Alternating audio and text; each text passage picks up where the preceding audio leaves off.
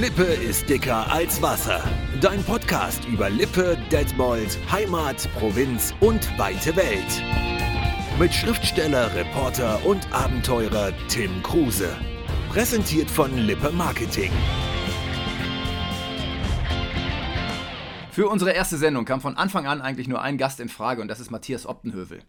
Einer, der sich von Radio Lippe bis zum Sportschau-Moderator hochgearbeitet hat. Der kleine, hibbelige, lustige, verrückte Brillenträger aus Detmold ist zu einem der angesehensten Moderatoren unserer Republik geworden.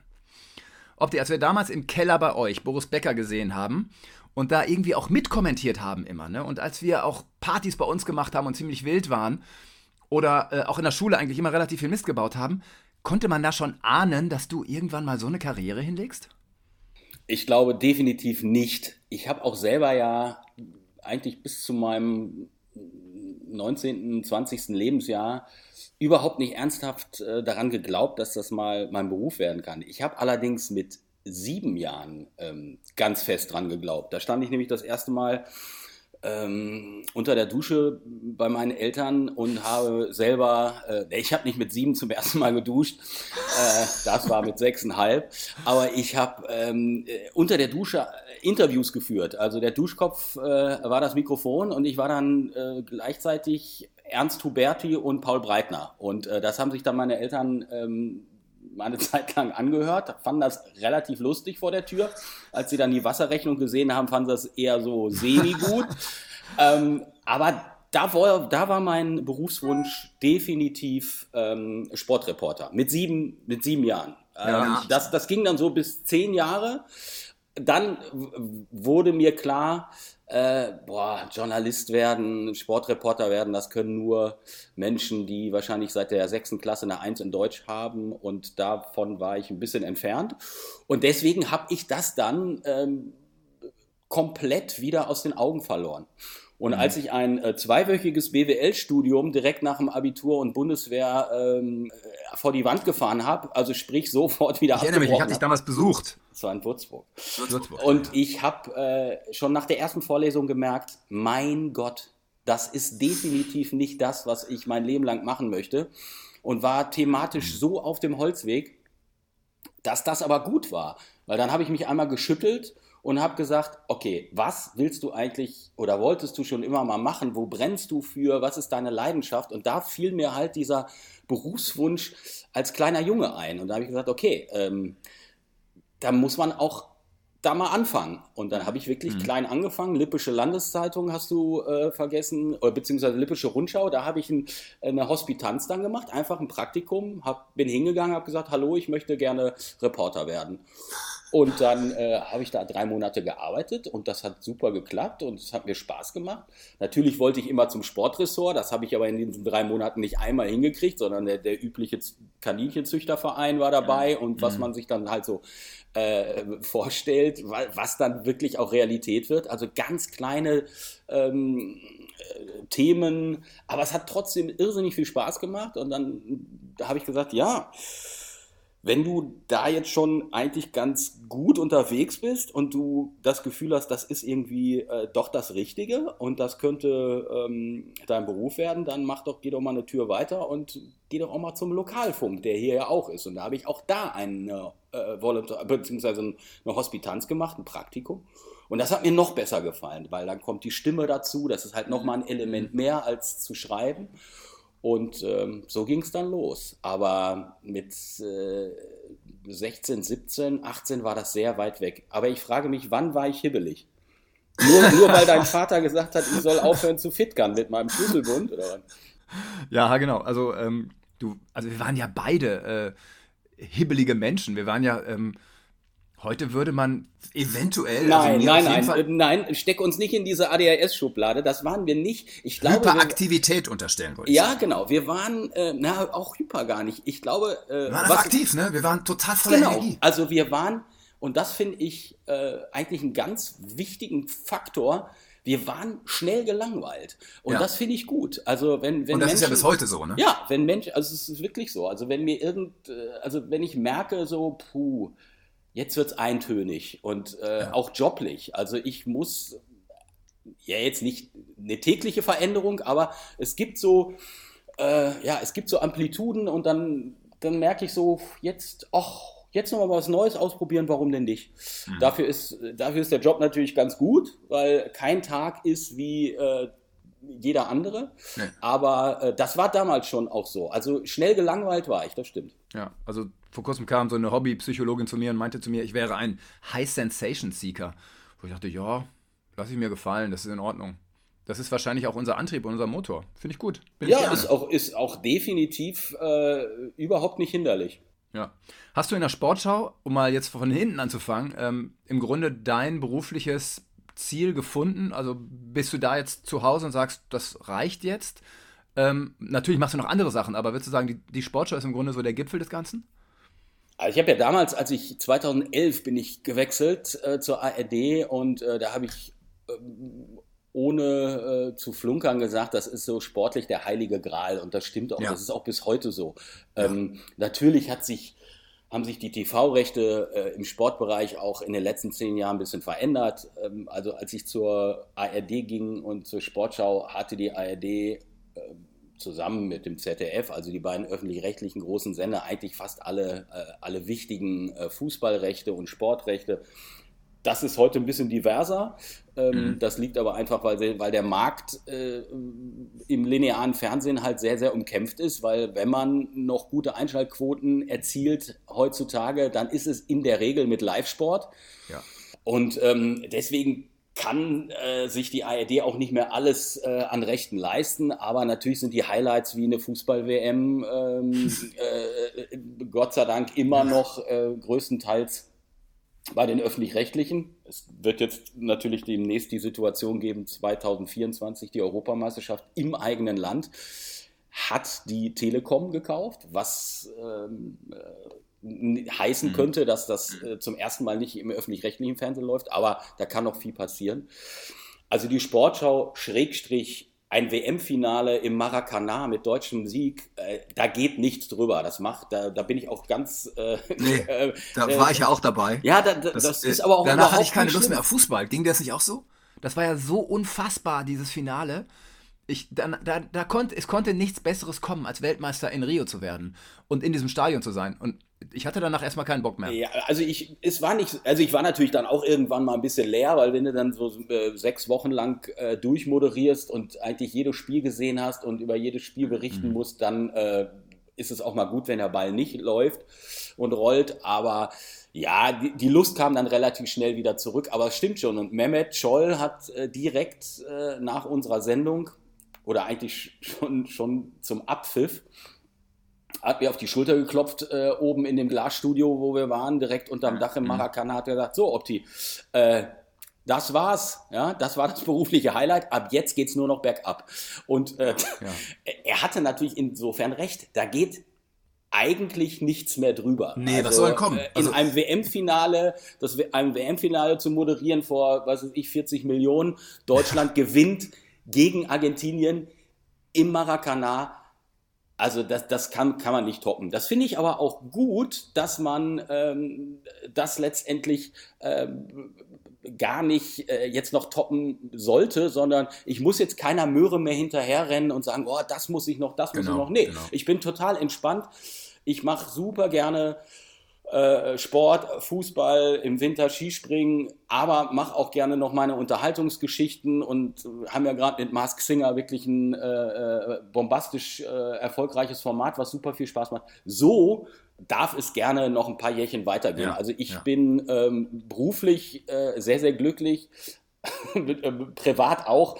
Also man könnte jetzt gerne auf die Pause-Taste drücken, aber wie ich ja vorhin sagte, das wäre dann ja auch das schon wieder langweilig. Ja? ja? klar. Also es klar. darf immer ein bisschen weitergehen äh, mit, einer, mit neuen ähm, äh, kleinen Anekdoten, aber im Grunde ähm, bin ich schon sehr angekommen, das stimmt. Wenn jetzt, ähm, also ich, ich würde mal sagen, Rio war sowas wie ein, wie ein Highlight, ja? Was war denn für dich der schwerste und schlimmste Moment? Waren das zum Beispiel, als du diese Anschläge von Paris miterlebt Ganz hast? Ganz genau. Das war ein, mhm. äh, ein Jahr vor der, oder ein halbes Jahr vor der Europameisterschaft in, äh, in Frankreich, beziehungsweise ähm, halt auch in dem, im Stadion in, äh, in Saint-Denis. Das war im November 2015. als dann äh, vorm Stadion äh, die Bomben hochgingen und mhm. das war wirklich der beruflich schwerste Moment. Vor allen Dingen äh, diese Kombination aus äh, ganz lebensbedrohlicher Angst, die man hatte, ja, ja. aber auch ähm, weiter arbeiten zu müssen und, und, und weiter übertragen zu müssen, weil das war, glaube ich, ein Freitagabend und die ähm, Nachrichten-Spätschicht in der Tagesschau war nicht so besetzt wie an einem normalen Wochentag. Und ähm, es war dann aber auch wohl eine strategische Entscheidung, äh, dass äh, die Chefredaktion ähm, von der Tagesschau gesagt hat, okay, die, äh, die Jungs sind vor Ort, ja, dann haben die ähm, halt da weiter zu berichten. Hm. Und äh, äh, das war schon hart. Also Mehmet ist ja dann auch irgendwann, den habe ich dann aus dem, äh, aus dem Studio geschoben, weil der war äh, zu nichts mehr zu gebrauchen, äh, weil er einfach äh, mental völlig neben sich stand was völlig verständlich war. Also mir ging es auch nicht viel besser. Ich habe dann eigentlich so auf Autopilot funktioniert. Ja, funktioniert dann, ne? Ja. Und danach kam dann erst so ein bisschen oder eigentlich schon relativ heftig dann so ein, so ein Downer nach, nach mhm. 24 äh, Stunden, wo man so ein bisschen realisiert hat, was eigentlich alles hätte passieren können. Und ja, das war keine schöne Zeit. Mhm. Äh, wir schwenken krass um, kommen nach Detmold. Also ich war jetzt gerade am Wochenende da und ich bin immer so hin und her gerissen zwischen, ich komme total gerne nach Detmold und es kommen diese Heimatgefühle auf und gleichzeitig hat das auch immer was Beklemmendes. Wie ist das mit dir, wenn du nach Detmold kommst? Beklemmend nicht, aber ich weiß, kann äh, nachvollziehen, was du meinst. Also es ist, ähm, ich bin sehr gerne in Detmold, auch nicht äh, absolut häufig, also ich würde so sagen drei, vier Mal im Jahr, weil meine Eltern äh, noch da sind und ähm, sich okayer Gesundheit erfreuen. Mit Mitte 80 ist das ja auch äh, keine Selbstverständlichkeit ja. und äh, besuche meine Eltern, meine eine Schwester lebt noch in Detmold und ähm, ein paar alte Schulfreunde, wenn die Zeit da ist, ähm, da mache ich auch noch einen Schlenker. Also ich freue mich auch, da zu sein, aber was lustig ist, alles sieht so klein aus. Ja, also ähm, man hatte früher irgendwie das Gefühl, äh, als man, äh, als man Kind war oder so, das ist ja, oh, guck mal, dieses Riesenhaus und so. Und dann kommst du da hin und denkst, du bist so im Legoland. Ne? Also wenn man ja, ja. in, in, äh, in Köln wohnt zum Beispiel oder in einer anderen Großstadt oder so, dann ist Detmold dann auch äh, allein von den Dimensionen ähm, auf, einmal, auf einmal sehr, sehr niedlich klein. Aber das ist eigentlich ganz schön. Es ist nicht beklemmend, sondern ähm, ähm, es ist so ein bisschen, ja, wie so eine kleine Zeitreise. Das mhm. ist ähm, eigentlich ganz schön, aber man merkt, äh, ja, dass, dass äh, ein paar Jahre ins Land gezogen sind. Also es ist nicht ja. einfach so, dass man den, den Schalter umlegt und sagt, hey, jetzt, das ist wieder mein Detmold wie vor 30 Jahren. Ähm, ist es wahrscheinlich architektonisch, aber es, ist, es ist doch ein bisschen was passiert. Ja. ja. Aber da es dann immer noch so Institutionen wie äh, den Kebabadin als besten Dönerladen ja, Deutschlands gibt, dann, äh, dann weiß man immer noch, äh, ähm, alles ist gut. Ja. Ähm, mir geht es ein bisschen so, wenn ich nach Detmold komme, ich habe auch immer so ein bisschen schlechtes Gewissen und schäme mich so ein bisschen, weil ich einfach äh, immer Angst habe, dass die Leute sich daran erinnern, wie viel Scheiße ich gebaut habe. Das ist natürlich bei mir ein bisschen schlimmer als bei dir, aber, aber geht es auch ein bisschen so? Dass du denkst, oh Gott, ey, wenn du an irgendeinen bestimmten Ort kommst, also an eurer Schule vorbeifährst oder am Louis, was es ja auch nicht mehr gibt, oder am Hanky, was es auch nicht mehr gibt, also unsere damaligen, äh, unser Wohnzimmer quasi, dann denke ich so, oh Gott, was haben wir eigentlich alles gemacht? Mein wir Gott. haben, ähm, ach, wir haben äh, lustige und äh, kleine Jungsstreiche gemacht, ähm, was, äh, was alles völlig in Ordnung war und ich ja. glaube in den heutigen Relationen äh, äh, wirklich ein Vogelschiss, aber damals dachten wir halt, wir äh, riskieren 20 Jahre Gefängnis. Ja? Und ähm, ähm, das war schon, das war schon alles lustig. Nee, ein klassisches schlechtes Gewissen habe ich eigentlich nur, wenn ich bei uns in den Hobbykeller meiner Eltern gehe und sehe noch das ein oder andere Verkehrsschild, was sich da oh ähm, wiedergefunden hat, was oh. mir geschenkt wurde zum Geburtstag, was ich vielleicht selber auch mal abgeschraubt habe. Ähm, dann äh, erwischt mich meine Mutter immer und sagt, ach, was wieder im Keller? Was machen wir jetzt eigentlich mit diesen ganzen Verkehrsschildern? Die müssen wir doch irgendwann mal zurückbringen. Ich so, Mama, ja. nein, das ist, ähm, ich glaube nicht, auch wenn es verjährt ist, aber wir lassen sie einfach da. Äh, ach, wir haben, ähm, ich finde, wir haben eine sehr, sehr äh, schöne Kindheit, Jugend, äh, Pubertät, wie man es auch immer ja, auch. umschreiben will, gehabt. Äh, ich bin heilfroh, ähm, dass ich nicht in der Smartphone-Generation groß mhm. geworden bin. Ja. Weil äh, ich merke das ja selber an äh, zwei Kindern, äh, dass, dass, das schon einfach ein anderes Großwerden ist. Die können ja verdammt nochmal nichts dafür, ähm, dass die digitale ja, Revolution einfach so vorangeschritten ist. Aber äh, ich glaube, wir hatten einfach noch andere Beschäftigungen, die, ähm, die ich nicht missen möchte. Nee, genau. Wir waren so viel in der Natur. Du, vor allem, wir haben ja damals auf diesem Bauernhof gelebt, da zwischen Hiddesen und Hein-Ollendorf. Und wie oft waren wir im Wald oder vor allem als wir Kinder waren, da lief ja auch der kleine Bach da unten entlang, den haben wir dann gestaut und das machen natürlich Kinder, glaube ich, heutzutage, selbst wenn sie auf dem Land leben, weniger, weil sie einfach zu Hause so viele Möglichkeiten haben an Filmen, die sie gucken können, an Geräten, die sie benutzen können. Das hatten wir alles nicht. Und wenn es langweilig war, sind wir halt in den Wald gegangen. Ja, oder in die Scheune und haben Tischtennis gespielt. Ah, genau. Und, das müssen wir auch nochmal machen. Ob die, also wenn wir wieder in Detmold zusammen sind. Ja, da müssen wir noch ein paar anrufen, weil Rundlauf äh, müssen wir machen mit maximal sieben Leuten.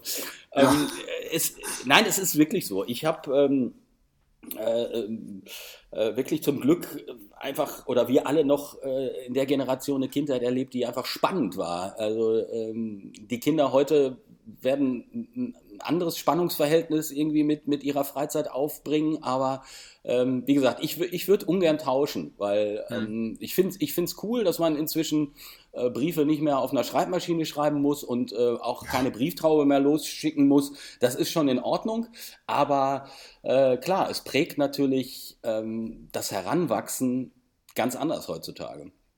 Ich war letztes Jahr in Detmold und habe mir so eine Warthose mitgenommen, die ich hier äh, an der Förde in Kiel, wo ich ja ähm, zum Angeln benutze.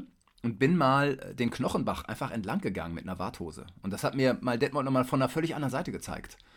Und da habe ich gemerkt, wie schön Detmold ist. Also ich hatte das lange vergessen, weil ich ja auch dann weg wollte und, und auch nicht so ganz im Reinen war mit der Stadt und so. Und es dauerte dann ein paar Jahre. Mittlerweile bin ich so gerne da und denke, boah, was ist das für eine schöne Stadt? Folgt, das ist ja romantisch schon fast. Aber das habe ich relativ schnell gehabt, ähm, als ich dann ähm, mal wieder äh, nach Hause gekommen bin, als ich dann nicht mehr in Detmold gelebt habe, sondern, aber gut, das ist natürlich relativ leicht. Wenn man aus Köln kommt, ist, ist jede Stadt schöner.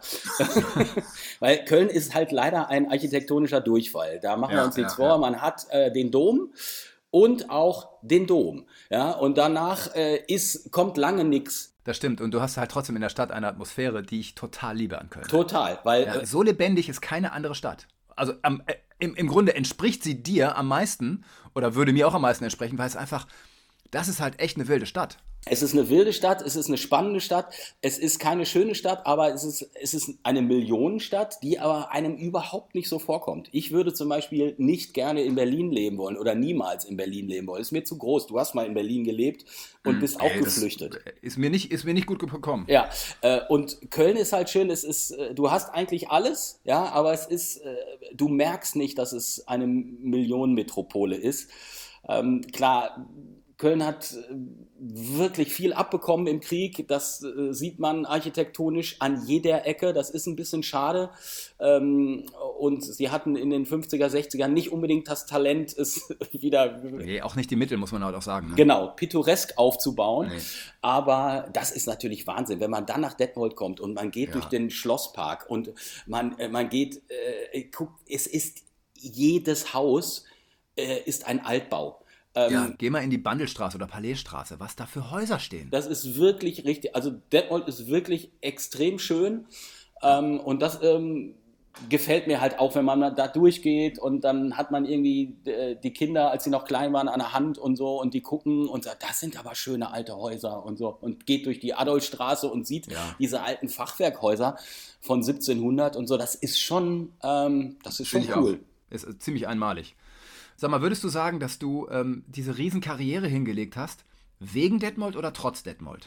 Bisschen beides. Ähm, mhm. ich, ich würde lügen, wenn ich sagen würde, ähm, ich, mein großes Ziel war immer in Detmold zu bleiben. Also klar äh, war mir dann so mit äh, 2021, als es dann so ein bisschen äh, losging mit, mit den Medien und auch gut funktioniert hat und beim, äh, bei Radio Lippe ich eigentlich total glücklich war und, und, und happy und gar nicht weg wollte, weil es mir sehr, sehr viel Spaß gemacht hat.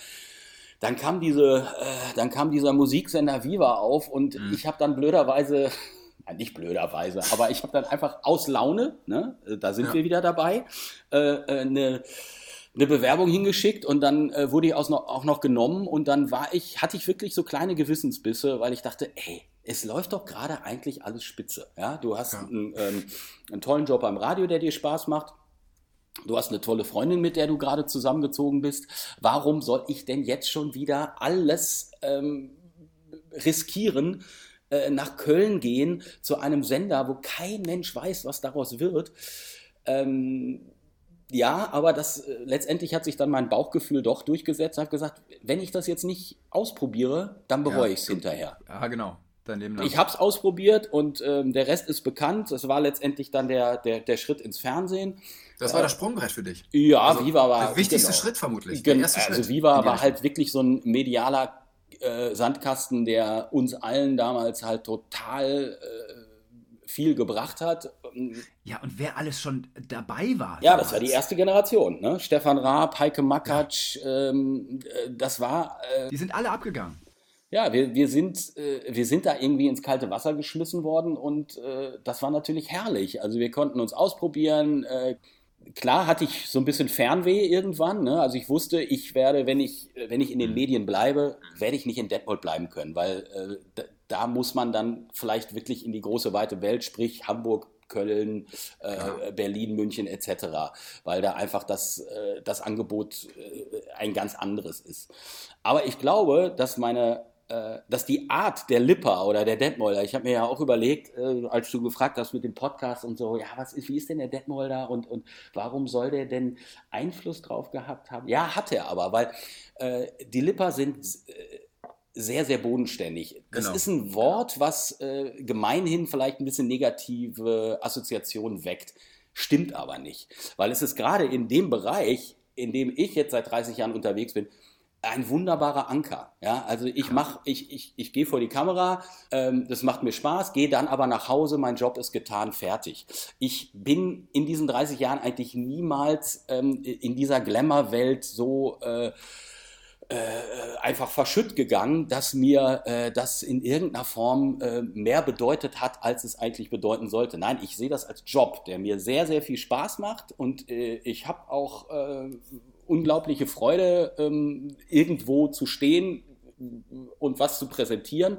Mhm. Aber ähm, diese, diese Bodenständigkeit, die äh, die man in Lippe im Prinzip mit der Muttermilch äh, eingesogen hat, die, die hat mir natürlich auch in, in diesem Job sehr, sehr geholfen, weil ja, ich bin ja. nie, äh, glaube ich, ja, äh, so ein bisschen durchgedreht, so dass man sagt, so jetzt, jetzt bin ich bei Viva, jetzt ist, äh, jetzt äh, geht alles los. Ja, ich habe nachher erst erfahren, ähm, dass da lustige Substanzen genommen wurden bei der Arbeit und so. Das ist alles an mir vorbeigegangen, weil ich natürlich einfach ein, ein, ein sehr bodenständiger äh, kleiner Kerl war und äh, ja, das hat mir, glaube ich, ähm, im, im Rahmen meiner Karriere sehr, sehr geholfen. Und auf der auf anderen Seite hat aber Detmold auch dazu geführt, dass ich natürlich aus Detmold raus wollte und auch mhm. musste, also für die Karriere. Insofern ähm, äh, war das eigentlich eine perfekte Symbiose.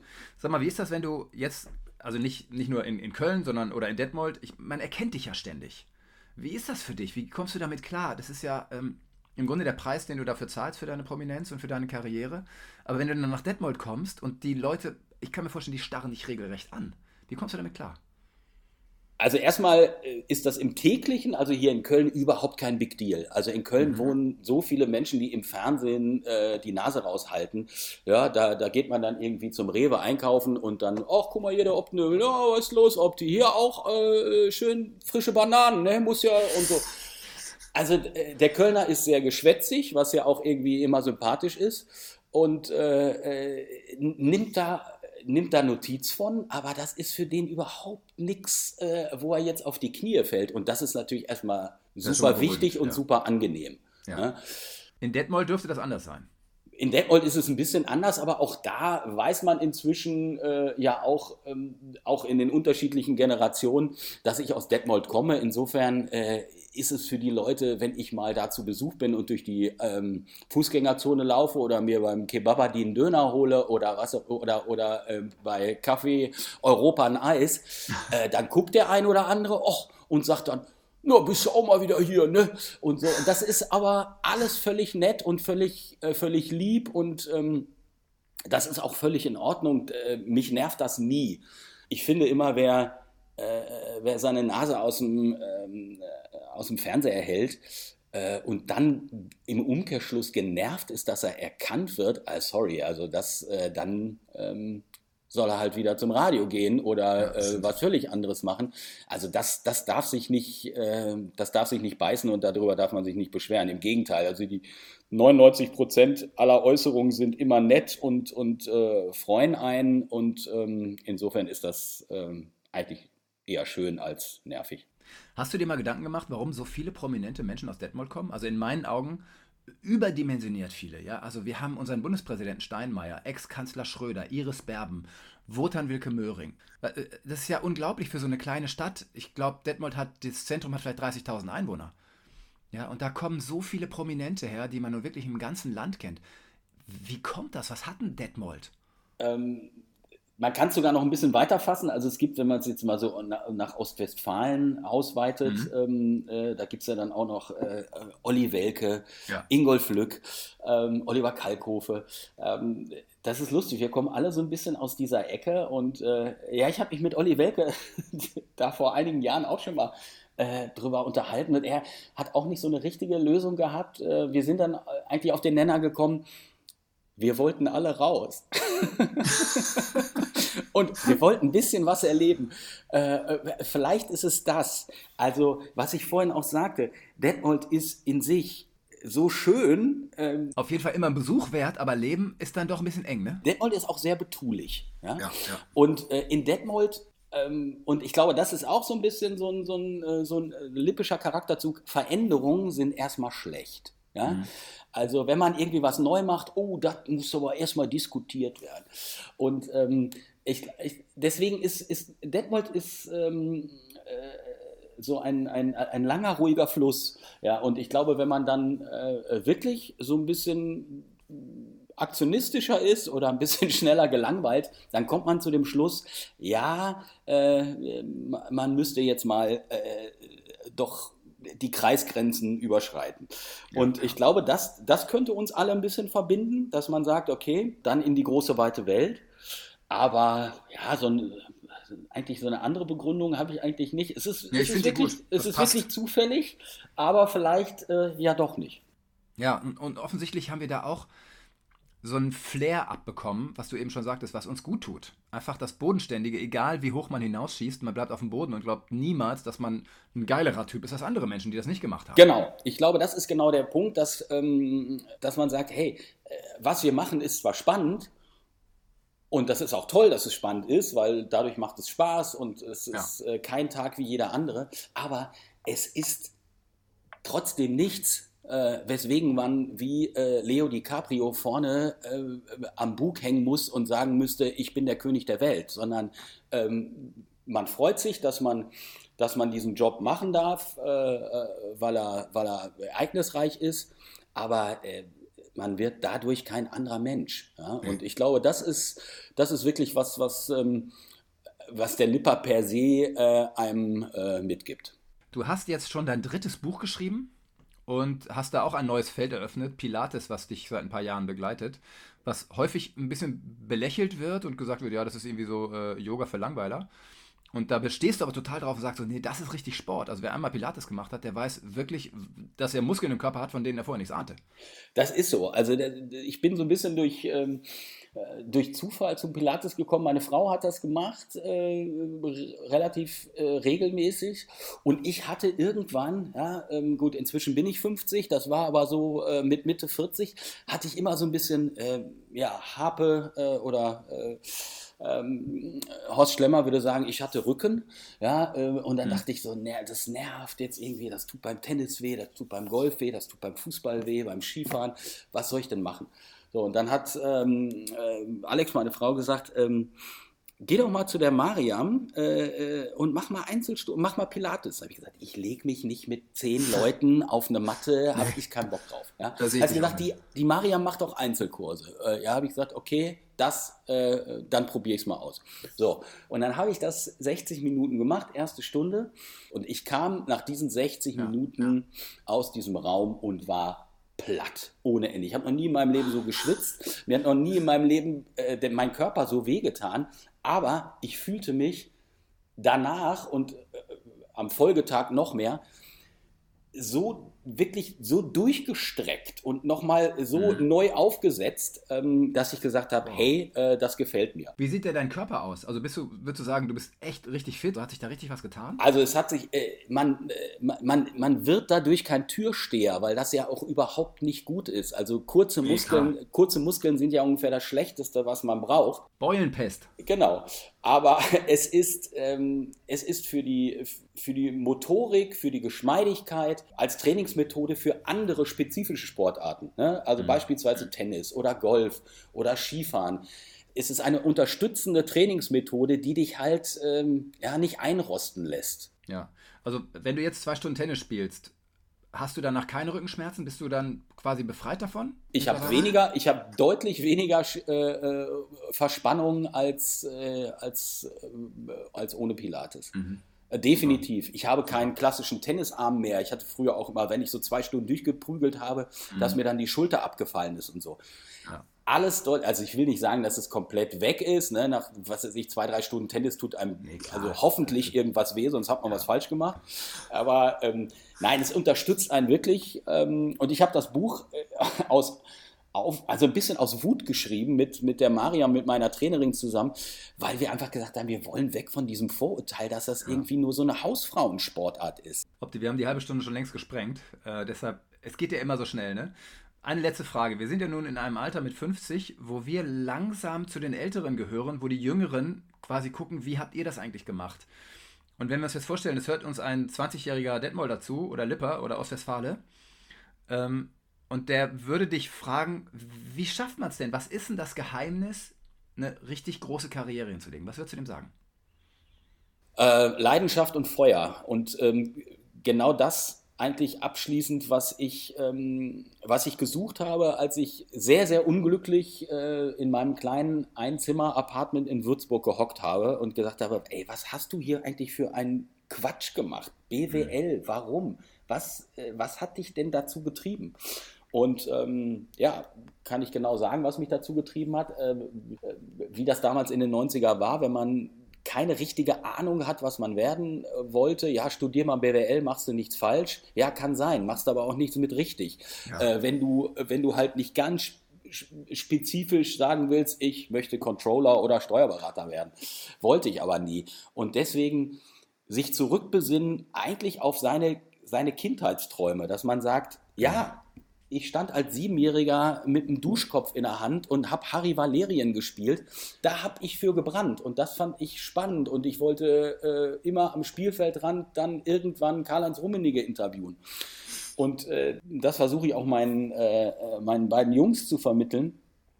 Ist völlig egal, ob du ein Stuhlschrein hast oder eine Klasse unterrichtest oder über ein Fußballspiel redest.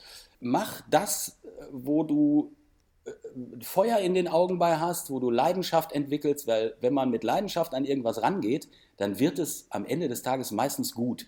Ja. Weil man sich nämlich Mühe gibt und weil man sagt, hey, äh, das macht mir Spaß und wann immer man Freude und Spaß bei der Arbeit hat, egal welche Art es ist von Arbeit, äh, dann kann man auch äh, schlecht was äh, Katastrophales abliefern, weil das schon der eigene äh, der eigene Anspruch äh, total verhindern würde. Und mhm. deshalb ist eigentlich immer der Rat, ähm, warum willst du denn in die Medien? Ja, äh, das ist so cool und da wird man berühmt. Ja, völlig falscher Ansatz. Dann mach was anderes. Weil äh, ja, ja. wenn der Ansatz das ist, äh, dann hat man eigentlich schon verloren. Sondern mach es, weil du weil du neugierig bist, weil du, weil du gerne über Dinge berichtest, weil du gerne ähm, äh, neue Dinge äh, kennenlernen willst äh, und, und die aufarbeiten möchtest und anderen Menschen davon erzählen willst. Ähm, das das sind im Prinzip die, äh, die mhm. Parameter, die wichtig sind. Also ja. alles das, was man mit Leidenschaft macht, ähm, macht man äh, meistens ziemlich gut.